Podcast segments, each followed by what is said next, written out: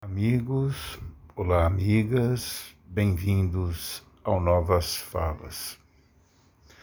Eu quero começar o meu comentário de hoje com uma pergunta que vocês já devem ter ouvido a exaustão, mas vale repetir sempre até que o caso seja elucidado de vez.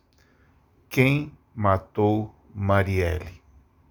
É, ontem fez quatro anos desse crime absurdo, desse assassinato da Marielle, vereadora do Rio de Janeiro, e seu motorista Anderson Gomes. Né, já prenderam dois policiais que são tidos como é, suspeitos de terem cometido o crime. Né? Eles estão presos, vão agora a júri, essa coisa toda. Porém, eles tiveram um mandante, dizem. Quem foi esse mandante? Né? O que Mariela, Marielle fez que tanto incomodava esse grupo para matá-la daquela forma brutal?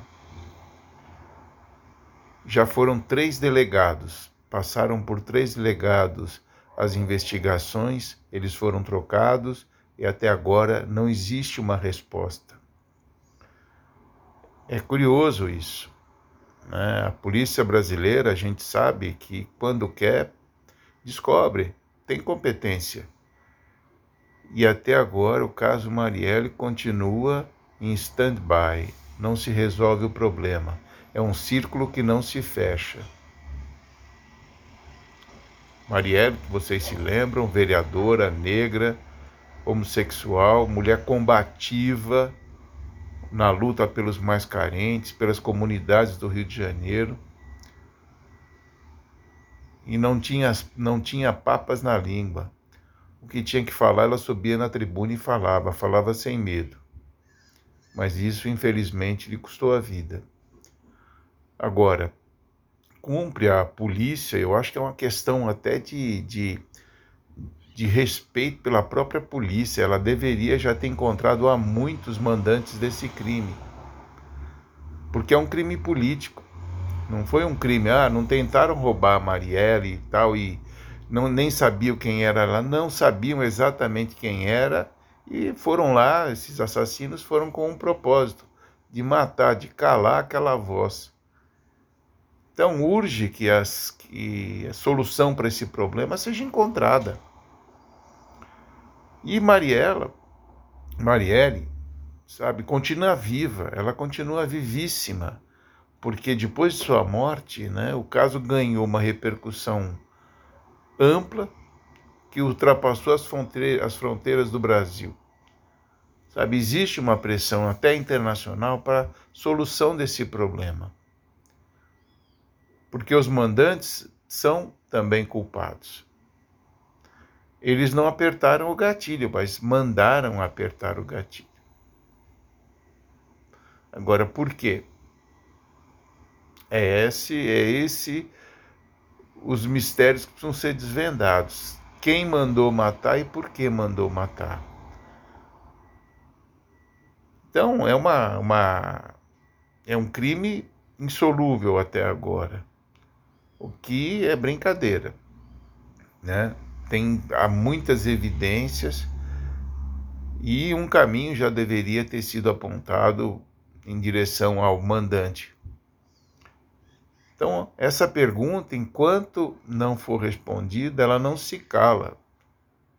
E olha, passaram quatro anos desde esse crime bárbaro e ainda a pergunta se mantém viva se mantém viva.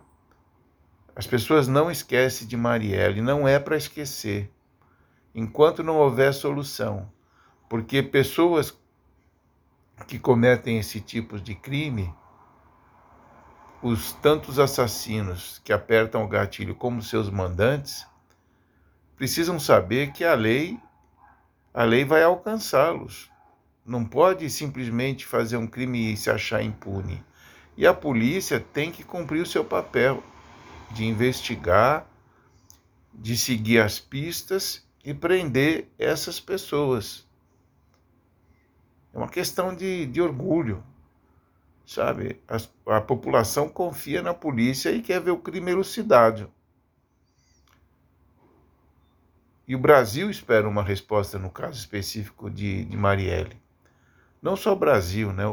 muitos países que, que renderam homenagem a ela na sua morte, no seu primeiro ano de morte, no seu segundo, no seu terceiro e agora de novo. E em todos esses eventos, a cobrança. Quem matou Marielle?